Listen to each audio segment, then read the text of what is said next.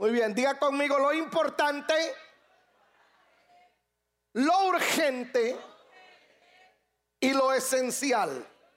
No vuelvo a decirlo, lo importante, lo urgente y lo esencial. Quiero que vaya conmigo a Lucas capítulo 2.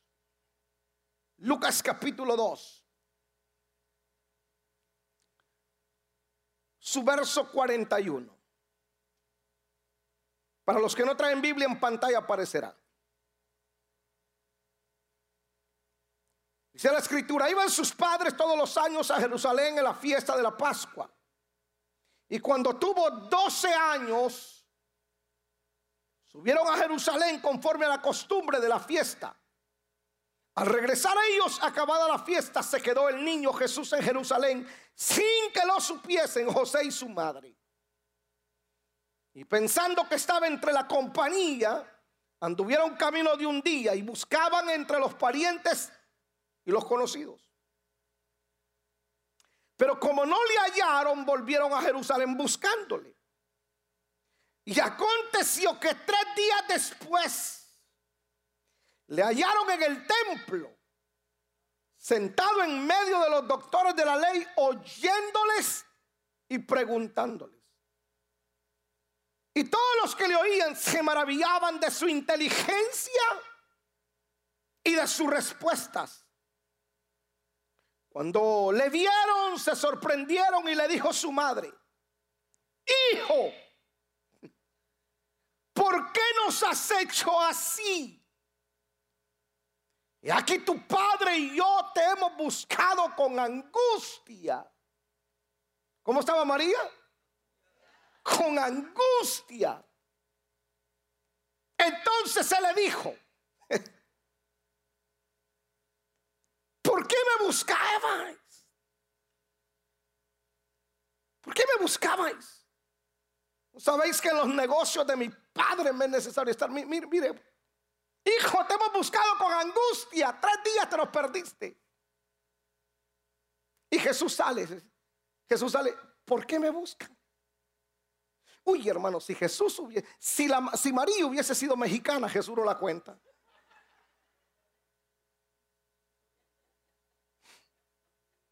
Que si, que si María hubiese sido una dominicana, hermano, le hubiera dicho, mira canto. Hubiese conocido el poder de la chancla.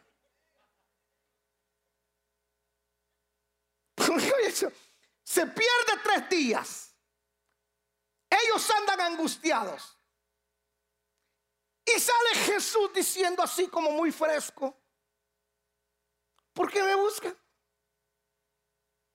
No sé si a usted se le ha perdido un hijo, hermano. Pero eso es, eso es horrible que se le pierda un hijo. Jonathan tenía tres añitos, se nos perdió en la playa, miles de gente, pero hermano, miles se nos perdió en la playa.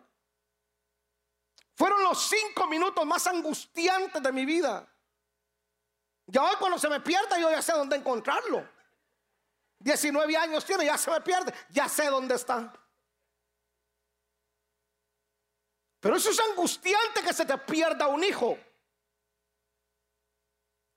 Ahora, fíjese bien, yo quiero enseñarle a usted sobre justamente eso, lo importante, lo urgente y lo esencial.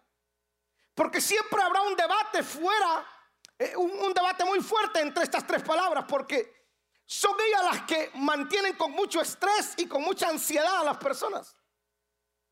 Que las personas se estresan y se vuelven ansiosos porque no saben separar entre lo importante de lo urgente y lo urgente de lo esencial. Y cuando no ponemos en orden estas cosas, no solamente el estrés, sino que también salen a flote la ira, la violencia, las traiciones. Porque esa partecita de poner lo importante en su lugar y no dejar que lo importante me estorbe lo urgente y ver que lo urgente necesariamente no es esencial. Nos mantiene ahí muy, muy tensos, muy estresantes. Algunos de ustedes vienen así justamente hoy. Están estresados porque no, porque confunden a veces lo que es importante. No ponen en orden lo que es importante de lo urgente. Aprendamos de nuestro mayor, del líder más exitoso que yo conozco, Jesús de Nazaret. Jesús supo entender que era importante y que no era importante. Primero, lo que para algunos es importante, para otros no lo es. O sea, lo que para usted es importante, para otros no lo es. O viceversa. Entonces Jesús entendió esto cuando las personas lo querían poner a resolver cosas que eran importantes para ellos, pero para él no. Mire pues, mire lo que dice Lucas 12, 13. Quiero ir rápido. Mire a pantalla. Mire, mire, esto impresionante. Le dijo uno de la multitud, Lucas 12, 13. Maestro, di a mi hermano que parta conmigo la herencia. Mas él le dijo, hombre, ¿quién me ha puesto sobre vosotros como juez o partidor? O sea, sabes que eso es importante para ustedes, pero no para mí. Porque ustedes me quieren involucrar en una pelea legal sobre una herencia, que yo no tengo nada que ver en eso. ¿Cuántos de ustedes se han metido en problemas que no son suyos? O sea, en buen chapín, en buen latino, usted se mete en problemas, se lo voy a decir así para que no se ofenda. Usted se mete en problemas a resolver problemas que a usted no le importan. Y por andar metido en problemas que no debería de usted andar metido, usted te mide bronca. O sea, se lo explico. Una pareja viene, tiene problemas. Y entonces usted va y va de metido. A querer resolver el problema que no es suyo que no tiene nada que ver. Y entonces usted pone su punto de vista. Ellos en la noche tienen su reconcilio, noche de gloria, juegos pirotécnicos. Ellos el otro día amanecen de luna de miel, ella amanece cocinándole la comida de sus sueños y usted termina siendo el metido del problema. Porque lo que para ellos era importante no debió de ser para usted. Si me explico? ¿Puedo ir un poco más allá?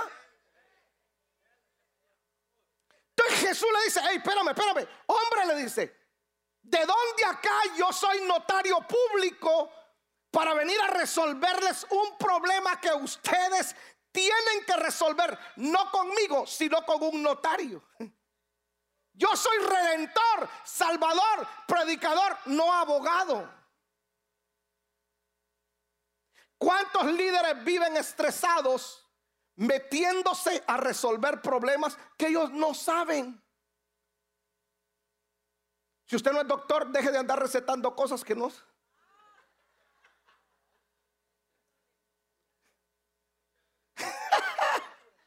Escuche esto pues, mire, mire lo que dice Jesús. Voy a, ir acá, vamos a desglosar esto. Entonces Jesús le dice, hey hombre, ¿quién me ha puesto a mí como partidor de bienes? El 15, y le dijo, mirad guardado de toda la avaricia. Porque la vida, diga conmigo la vida, porque la vida del hombre no consiste en la abundancia de los bienes que posee. O sea, en otras palabras, ¿qué es más importante, la herencia o la vida? ¿Qué es más importante, el trabajo o la vida? Ah, pero usted gasta toda la vida trabajando, vive para trabajar y se le olvida vivir para vivir. ¿Me expliqué? Siete días trabajando. Estresado usted porque la compañía tiene demasiado trabajo. Y usted está full de trabajo. Y ya usted no sabe qué hacer con tanto trabajo. Y no disfrutas tiempo de familia porque para ti es más importante el trabajo que la vida. El trabajo, señores, puede esperar. La vida muchas veces se nos va como agua entre los dedos. ¿Es importante el trabajo? Ya, pero es más importante la vida. Ganas demasiada plata, pero no tienes vida para disfrutarla. ¿Eh? Es importante, sí, perfecto. Entonces, como no era importante para él, Jesús entonces no quiso involucrarse. Consejo, deje de andarse involucrando en aquello que para usted no es importante.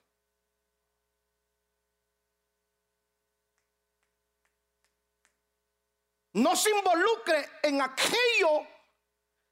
La gente te va a querer presionar para que tú hagas cosas a los cuales no fuiste llamado. Yo fui llamado a ser predicador. Yo no me puedo andar involucrando a resolverle problemas legales a la gente. Mejor les recomiendo un abogado. ¿Sí me explico? Yo sé para qué fui llamado. Yo sé en qué área yo debo de involucrarme y en qué área no debo de involucrarme. Lo que para ellos era importante, para Jesús no lo era. Como no es importante, no me involucro. No gasto mi tiempo en aquello donde yo no fui llamado.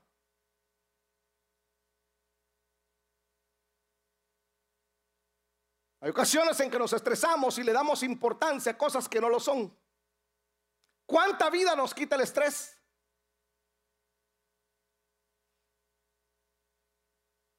Ah, pues. Esto está lo importante. Ahora mire pues. De lo importante pasamos a lo urgente.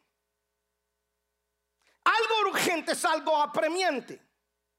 Algo apremiante, algo que apremia. Tú tienes una urgencia y vas al hospital, vas de emergencia. Tú vas que te duele todo y vas a emergencia y te topas en el front desk a los que están atendiendo, para ti es urgente, para ellos no. ¿Tú has visto cómo actúan los que están frente a las urgencias? Y tú llegas que te duele todo y ellos están, ajá, su nombre. Escucha, para ti es urgente que te atiendan. Para ellos es importante que tengas seguro médico.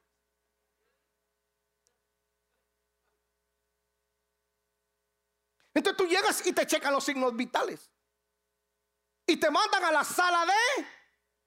Ahí entonces tú estás esperando con otros 20, 30 que llegaron antes que tú. Ellos te van a procesar en la medida que ellos consideren que es urgente. Puede ser urgente para ti, pero puede esperar. Porque hay otros que están en mayor riesgo que tú. Déjame contarte esto. Yo llego el 4 de enero si no estoy mal, 4 de enero, creo, o febrero, llego a emergencias con un dolor. Ahora yo sé lo que es parir gemelos. Un dolor de apéndice. Me lo tuvieron que sacar, me operaron. Y entonces yo llego con un dolor terrible, no podía estar ni, parado ni sentado, era un dolor terrible. Y llego a emergencias y la que me está atendiendo está de lo más fresca posible, me pide mis datos y luego me manda a sentar y yo no podía estar sentado. Y yo decía, ¿a qué horas me sacan esto? ¿A qué horas me dan una pastilla? No, no me dieron nada, me sentaron junto a otro montón de gente. Y yo miraba que otros no tenían el dolor que yo sentía, porque para mí en ese momento lo mío era emergencia, para ellos lo, lo de ellos era emergencia, pero en realidad quien nos estaba atendiendo sabía lo que tenía que hacer. Jesús nunca confundió las cosas, lo importante y lo urgente. Mire esto, pues vaya conmigo a Juan 11. Yo espero ayudarle en esta hora. ¿Cómo Jesús actuaba ante lo urgente? Juan 11.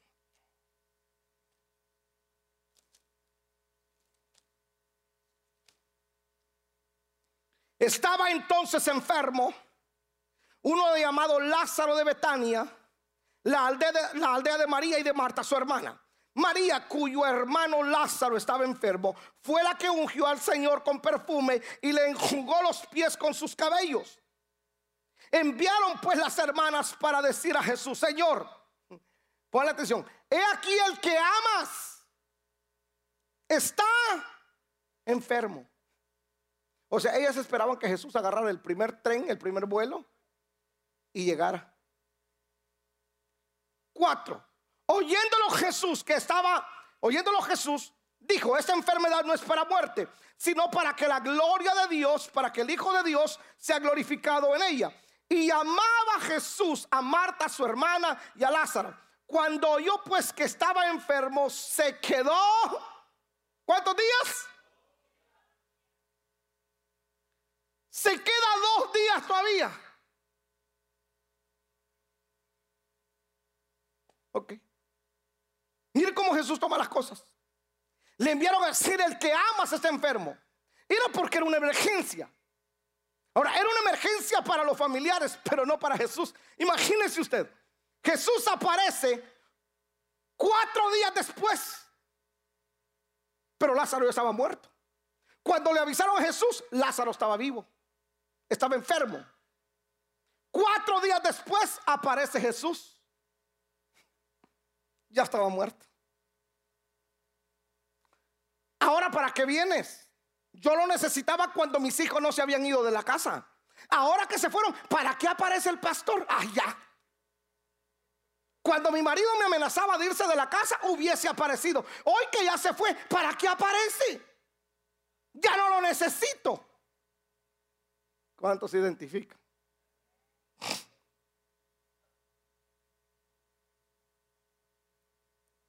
Y Jesús le dijo, ay, tranquilo. Lo que es emergencia para ti no es emergencia para mí. En otras palabras, Jesús tomó las cosas con calma. Señores, en tu desesperación, en tu angustia, en tu emergencia, Jesús guarda la calma porque Él sabe lo que tiene que hacer.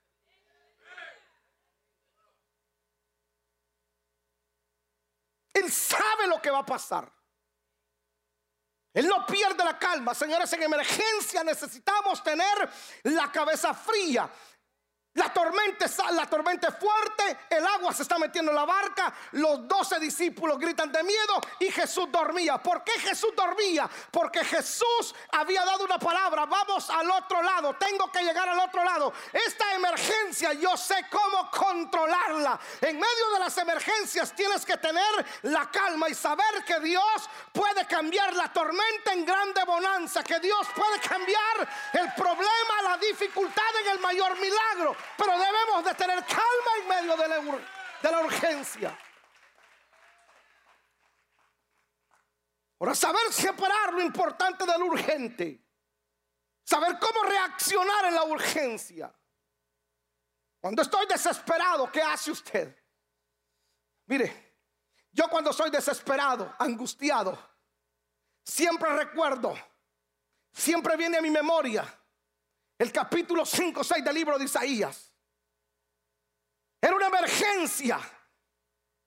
Pero en medio de la emergencia, Isaías dice, vi yo al Señor sentado en su trono de gloria. En medio de mi urgencia, yo puedo ver al Señor sentado en su trono de gloria, diciendo, tranquilo, para ti es urgente, para mí no es, porque yo sé lo que tengo que hacer. Señores, a Dios nunca lo va a tomar por sorpresa una emergencia. Uy, ahora qué hago? Y usted se desespera. El Señor dice, tranquilo, sereno, moreno, yo sé lo que tengo que hacer. Yo nunca he visto al Señor angustiado. De nosotros nos angustiamos. Y es emergencia. Y ahora. Y los viles. Y, y ahora. Y la enfermedad. Tranquilo.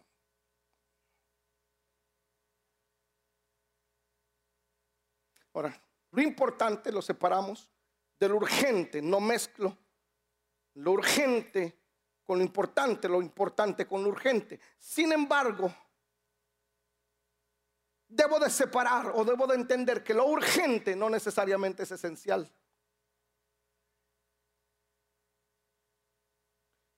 Algo esencial es algo que no puede parar. Por ejemplo, comer es esencial, dormir es esencial. Jesús sabía dónde tenía que estar donde era necesaria su presencia.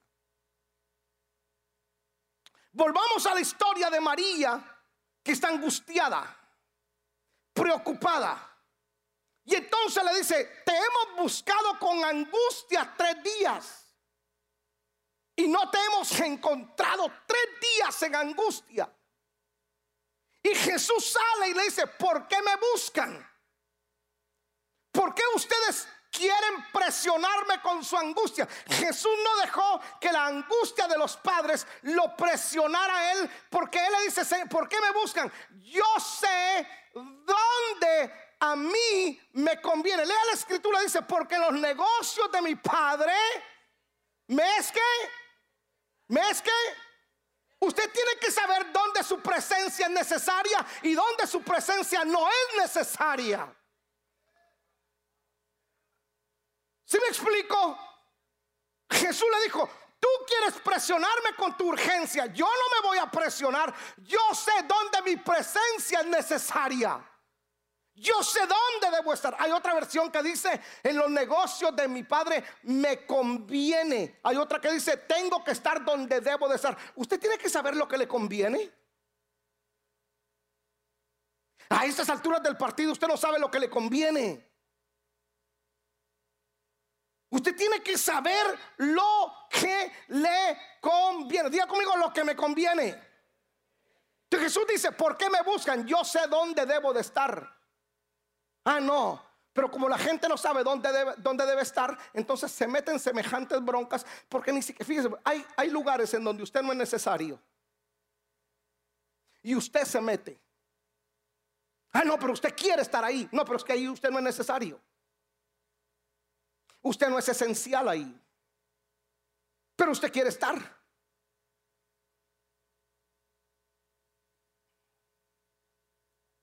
¿Dónde me conviene estar? Diga conmigo, ¿me conviene?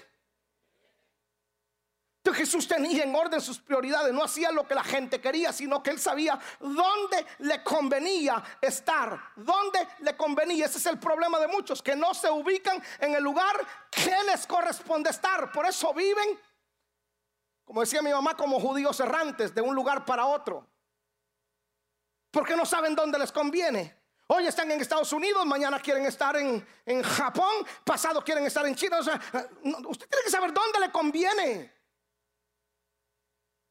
Cambian de trabajo cada, cada mes porque ni siquiera saben dónde les conviene. Escucha, recibes una propuesta de 20 centavos más. Dejas un trabajo de 20 años, 15 años, 10 años por un dólar más. La pregunta, ¿ese dólar en realidad vale la pena? ¿Dónde te conviene estar? Si me explico? Si es un dólar, pero te conviene. No, no me conviene. Me dan un dólar. Pero aquí tengo 20 años. Ah, perfecto. Evalúa dónde te conviene. Porque con el tiempo que tienes se trata, señores, se trata. Yo debo de conocer dónde me conviene estar porque se trata de ser efectivo, de ser exacto. Diga conmigo efectivo. ¿Dónde tú eres efectivo? La vida tú la tienes que, tu tiempo, tú tienes que saber dónde eres efectivo porque se trata de eso, de ser efectivo y de ser exacto. Yo no puedo malgastar el tiempo en lugares donde yo no soy necesario. A ver, ¿cómo se lo simplifico? Como los jugadores de fútbol. ¿Usted ha visto jugadores de fútbol? Que nunca lo ves figurar en el partido. No, no. Y de repente, pa, pum, meten el gol. Dice, pero si no es driblador, ¿cómo es que mete goles? Porque está en el lugar donde debe estar. En el momento indicado. Hay gente que se ha muerto por estar en el lugar indicado porque estaban donde no tenían que estar. ¿Puedo ir un poquito más adentro? Hay personas que están en relaciones que simplemente las establecieron por la presión de otros, no porque les convenía. Ya me estoy quedando solterón. Uy, no me voy a quedar solterona. Me voy a ver, me voy a quedar para vestir santos. Ya tengo 30 y entonces con la primera garrucha que pasa, con esa se embarcan. ¿Sigo o paro?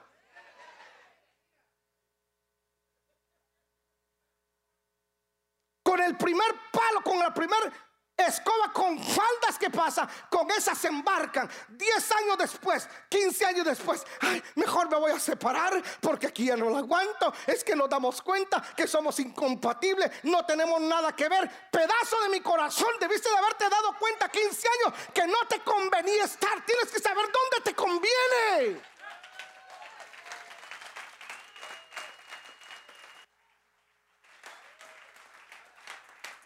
Le voy a hablar como, como, como me hablara mi papá. No hay que ser tan especial.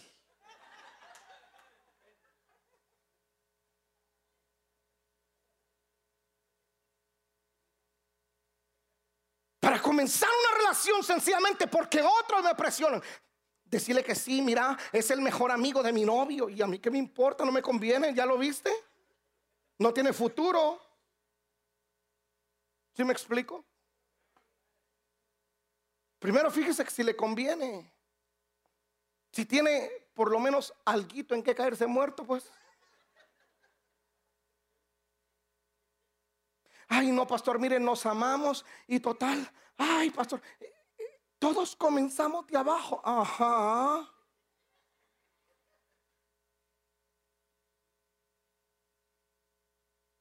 Luego terminan arribados en casa de papá y mamá porque se unió el hambre con la necesidad.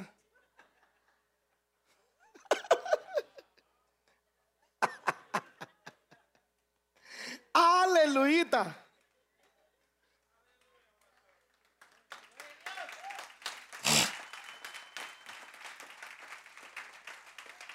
Jesús dijo, señores, yo no voy a confundir lo importante con lo urgente, lo tengo claro. Yo no puedo andar partiendo herencia, no es lo mío, eso no es importante para mí. Lo urgente, Lázaro está enfermo, tranquilo. Yo en la urgencia, yo sé controlar las cosas, pero yo sé dónde soy necesario, dónde me conviene.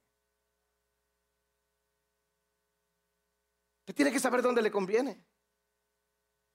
Usted no puede andarse asociando con alguien, usted tiene que saber lo que le conviene y con quién le conviene. ¿Eh?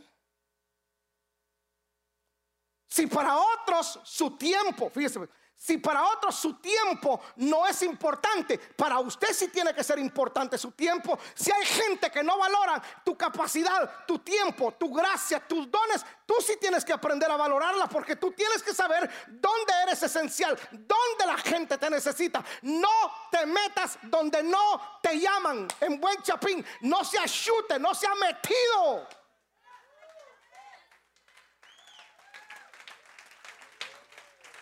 Tiene que saber dónde usted es esencial. Yo sé dónde no quepo y si no quepo, ¿para qué me meto? En los negocios de mi padre me conviene. Ahí tengo que estar. No con la caravana. Todos van en la caravana. Yo no, yo me quedé aquí. Aunque usted estaba angustiada. Pero su angustia a mí no me va a presionar. No, no voy a vivir estresado. perdone, lo siento. Disculpe. Pero yo no me voy a venir a presionar, a estresar, porque algunos no saben controlar sus desastres.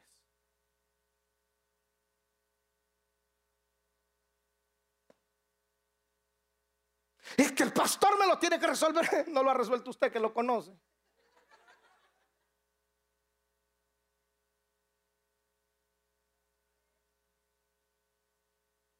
Que los pastores están muriendo antes de tiempo, llenos de estrés, llenos de ansiedad. ¿Por qué? Porque se meten donde no son necesarios. Yo sé dónde soy necesario y sé dónde no quepo. ¿Por qué, tengo, ¿Por qué tengo que empujar la puerta donde literalmente yo no quepo ahí? No, en la puerta donde yo soy necesario y esencial, hermano, solita se abre. Si en esa empresa tú consideras que no eres esencial, No te conviene.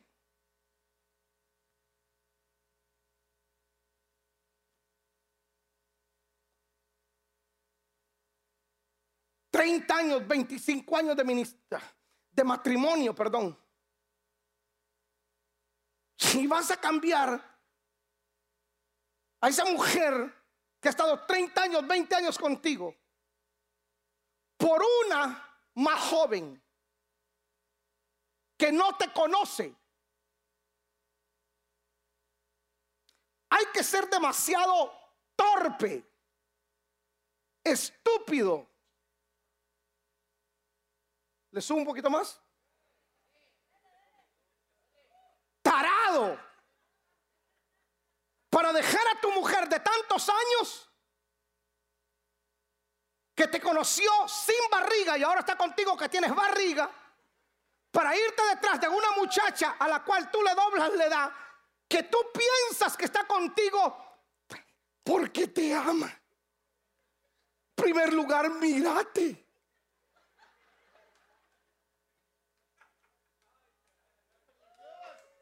No está contigo porque te ama.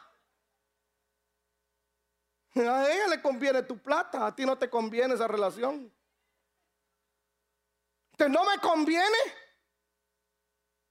Entonces no le entro, porque detrás de mí, fíjate, Detrás de mí está mi familia, está la iglesia, la confianza de Dios. Y yo voy a presionarme porque todos lo hacen en el trabajo, porque todos en el grupo lo hacen. Yo no me voy a presionar. Eso no me conviene. ¿Por qué? Porque lo que está detrás de mí, los que me siguen a mí, dependen de mi relación, de mi santidad, de mi comunión con Dios, de mi obediencia. No me conviene. Yo sé lo que me conviene. Yo sé a dónde me conviene estar.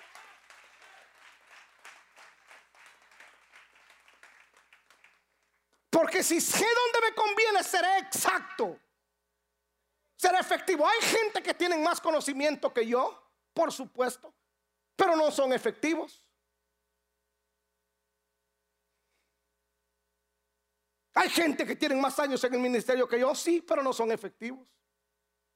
Se trata de ser efectivos en la vida. De ser exactos.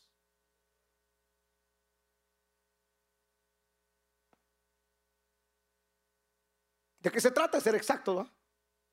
Tu vida, ¿de qué se trata de ser exacto? Vas a vivir los años que te quedan de aquí en adelante. No podés, no seguir vacilando, inventando. Tenés que ser exacto en todo lo que haces. Cada negocio tenés que ser exacto.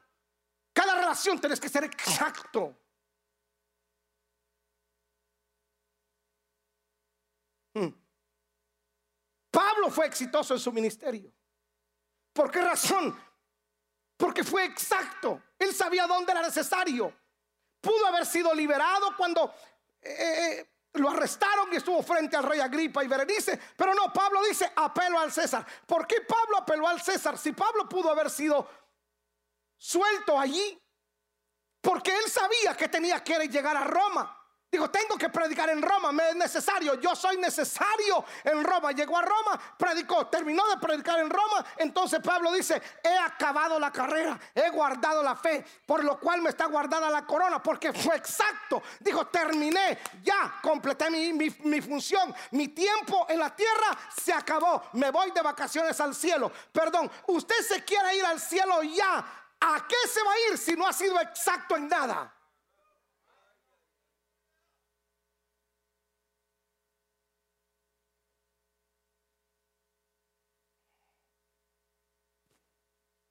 ¿Le sirve eso? Aunque grite conmigo lo que me conviene. Te tienes que estar donde te conviene.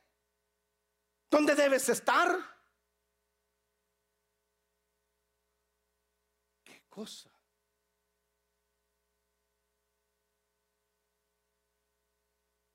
Tú tienes que saber dónde te conviene estar.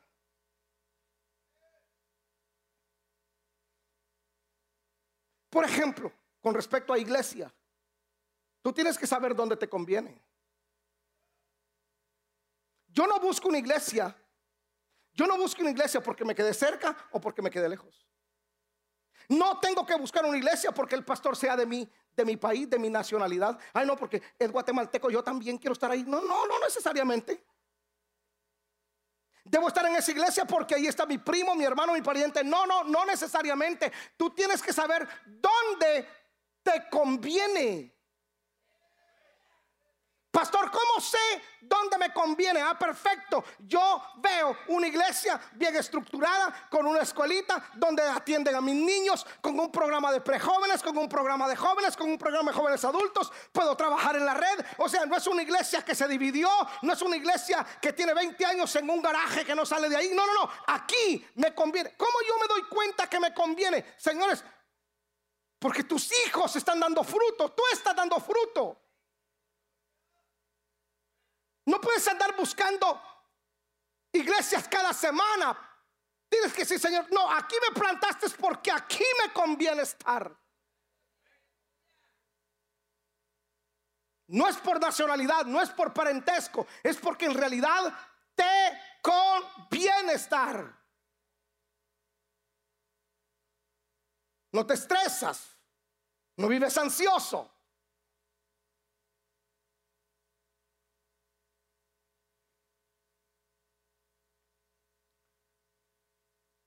Lo que es importante, lo que es urgente y debo de también saber lo que es esencial. Voy a terminar con esto. Tú eres demasiado y valioso, demasiado valioso para estar invirtiendo tu tiempo con gente que no valoran tu tiempo. Tres años y medio a Jesús le le, bastó para establecer un ministerio exitoso que hasta la fecha sigue dando resultados extraordinarios. Tres años y medio. En tres años y medio él dijo, señores, terminé, me voy. Tres años y medio. No anduvo desesperado haciendo una guerra, asesinando gente para que lo siguieran. No, él simplemente vino, agarró a sus discípulos, estableció la visión, puso las cosas en su respectivo lugar y ahora dijo, me voy, tranquilo, yo ya terminé, me conviene irme, les conviene a ustedes que yo me vaya, yo ya hice mi trabajo. Fue exitoso en tres años y medio. Ministerios que tienen tantos años y no pueden avanzar es sencillo, es simple. Señores, porque mezclamos las cosas. Gastamos tiempo confundiendo las cosas en donde confundiendo lo importante de lo urgente y de lo urgente en lo esencial. Usted tiene que enfocarse en lo esencial. ¿Dónde usted ministerialmente, empresarialmente, dónde usted es esencial? Tu vida, ¿dónde es esencial? La unción que Dios te ha dado, ¿dónde es esencial? Tu servicio, ¿dónde son esenciales? ¿Dónde te conviene?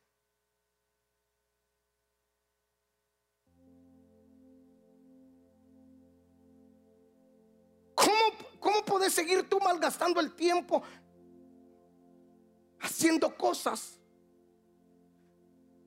para lo cual no fuiste llamado o no fuiste hecho? Relacionándote con gente que para ellos lo importante es lo de ellos, no lo tuyo.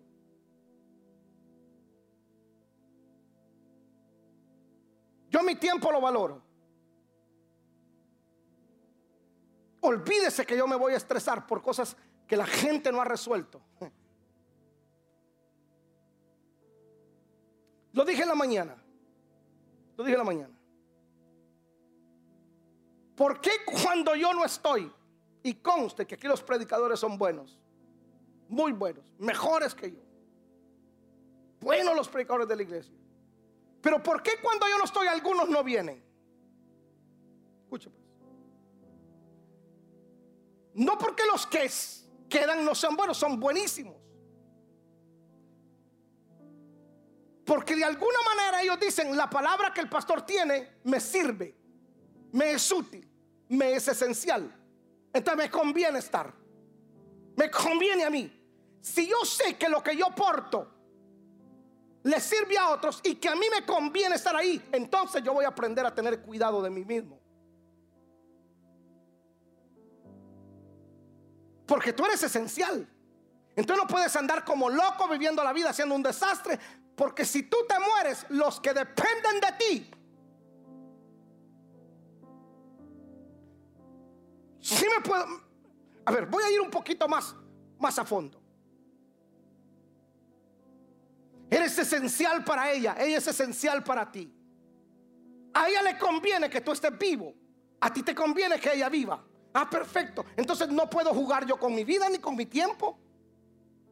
¿Por qué te vas a estresar por los problemas de Miriam cuando Miriam no quiere resolver sus problemas, pero tú te estresas, vives ansiosa? No, y a Miriam, ah, total, ya que pase lo que pase. No, yo tengo que saber que mi tiempo, mi vida, es esencial para otros.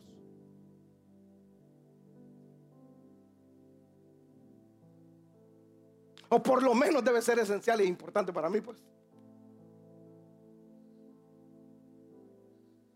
Pero te presionas, te estresas, tratando de resolver lo importante de otros, que en realidad no es importante para ti.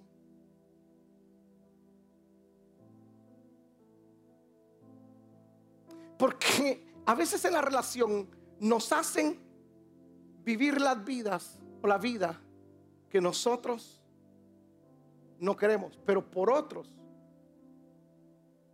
A ver, a ver si me explico. Yo quería, fíjese, pues, yo quería que mi hijo segundo, Josué, sea abogado, llevaba tercer, tres años de abogado ya. De repente yo lo vi un poco triste, poco bajo. Y lo llamé un día, quiero hablar contigo. Le dije, Josué, no te veo feliz. ¿Qué te haría feliz? Me dijo, ser productor de música. Es que no me veo, soy muy joven para graduarme de abogado. No me veo con traje detrás de un escritorio. Mi pasión es la música. Para esto nací. ¿Te hace feliz eso? Sí, perfecto.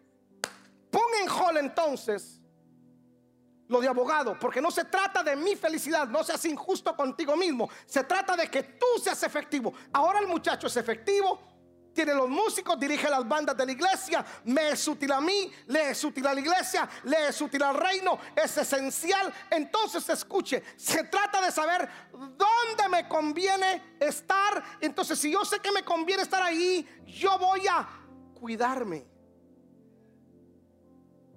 ¿Me explico? Esto no es tan profundo, esto es tan simple. Esto es tan simple. Es urgente para otros. Pregunto, pero ¿es urgente para ti darle gustos a tu mamá o a tu suegra? A tu suegra. No es lo que ellos quieren. Ok, para ti.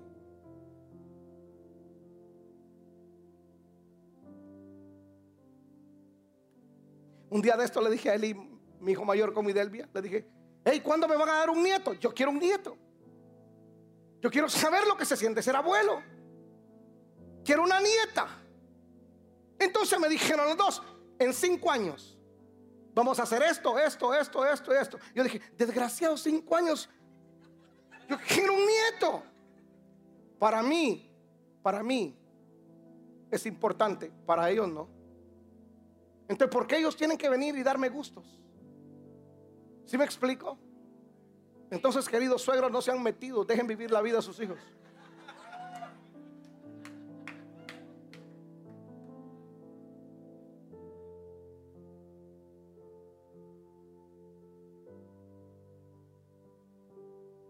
Yo sé lo que me conviene. Jesús dijo en los negocios de mi padre me conviene estar. No me conviene María, perdóname, gracias. Me estás criando José, gracias. Me estás criando, pero yo sé lo que me conviene. Porque mi tiempo es corto, voy a vivir 33 años. Yo sé lo que me conviene. El tiempo tuyo es muy valioso. Tienes que saber dónde te conviene gastarlo. ¿Con quién te conviene gastarlo? ¿Te conviene estar aquí? Sí te conviene. ¿Es importante trabajar? Por supuesto que es importante. ¿Qué es más urgente? ¿Estar en la casa del Señor escuchando palabra o trabajar el domingo? ¿Qué es importante? perdón. Es importante trabajar, sí, pero lo esencial, lo vital, lo urgente es escuchar la palabra de Dios, porque el trabajo se te acaba mañana, pero la fe viene por el oír y el oír la palabra. Entonces, si yo estoy aquí, aquí me conviene, es urgente para mí. El trabajo puede esperar, me pueden despedir, pero una palabra a la cual yo le dé importancia, a la cual yo le dé sentido de urgencia, me puede destrabar el milagro, el trabajo, la empresa que yo necesito. Yo quiero que usted salga hoy de sabiendo dónde usted es importante, a dónde le conviene. Yo sé a dónde me conviene estar, yo sé con quién me conviene andar. Voy a terminar con esto. Hay, amistades que usted tiene que cortar porque no le convienen. Hay relaciones que usted tiene que cortar porque no le convienen. No importa, aunque sean relaciones de antaño. No importa, aunque sean compañeros de escuela. No importa, aunque sean partners, sean compadres. Mire usted, que es mi brother, que es mi sangre. No te conviene. Huye mi hermano. Si tiene sentidos contrarios, no te conviene. No, yo sé con quién me conviene caminar. Hay ministerios a los cuales yo ya no voy. ¿Por qué? Porque no me conviene. ¿Usted cree que me conviene que un sinvergüenza me quiera convertir en adúltero? No, no me conviene. ¿Usted cree que hay ministerios a los cuales yo le digo, mire, thank you so much, I love you, I see you later, again. never be back. No me conviene. Porque no sé cuánto tiempo el Señor me vaya a tener aquí. Entonces el tiempo que el Señor me dé, quiero invertirlo donde me conviene. Donde debo. Conocer esto es clave, donde debo estar, lo que tengo que estar, lo que me conviene.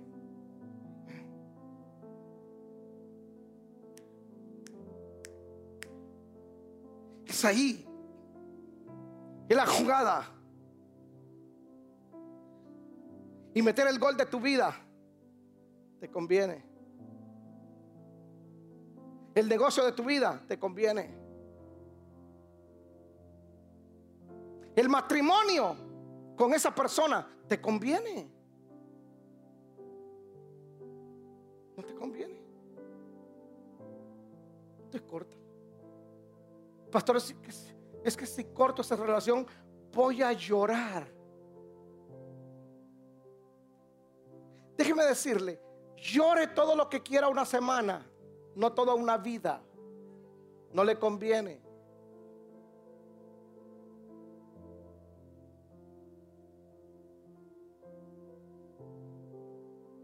Yo amo a la gente.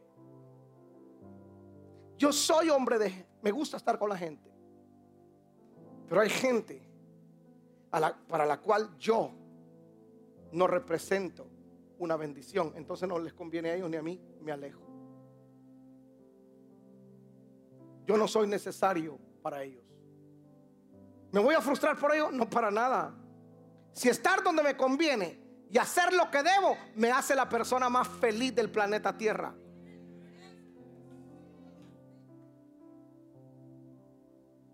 Estar donde me conviene y hacer lo que debo, me hace la persona más feliz. Y de eso se trata la vida.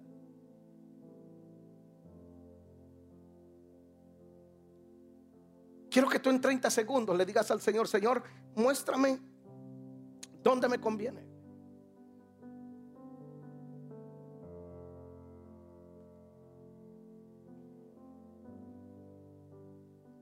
Hace un tiempo atrás yo hablé con una persona.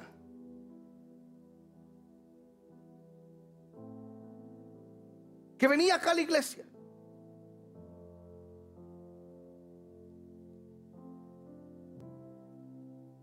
Y tuve que sentarme con esa persona y decirle, creo que ya no es conveniente que estés aquí.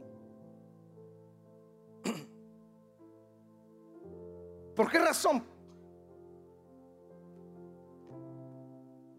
Porque siento que lo que yo tengo para ti ya no es bendición. Tuve que abrazarlo y despedirlo. Yo no puedo retener a alguien a mi lado. si a mí no me conviene? ¿Cuántas personas han destruido su vida? Su familia. O han sacrificado su felicidad por estar con gente que no les conviene. He invertido mis últimos, de los 22 años de ministerio, posiblemente mis últimos 15 años de ministerio aconsejando pastores y aconsejando matrimonios. Diciéndoles exactamente lo mismo, no hagas cosas estúpidas porque no te conviene. No arrastre lo más valioso que tenés que es tu familia haciendo cosas que no te convienen, ni estando en lugares donde no debes de estar.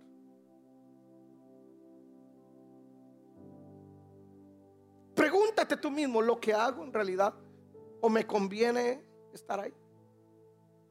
Es importante o es urgente. Ah, pero es urgente, pregunto, ¿es esencial? ¿Es en realidad el lugar donde debo de estar? Si no es así,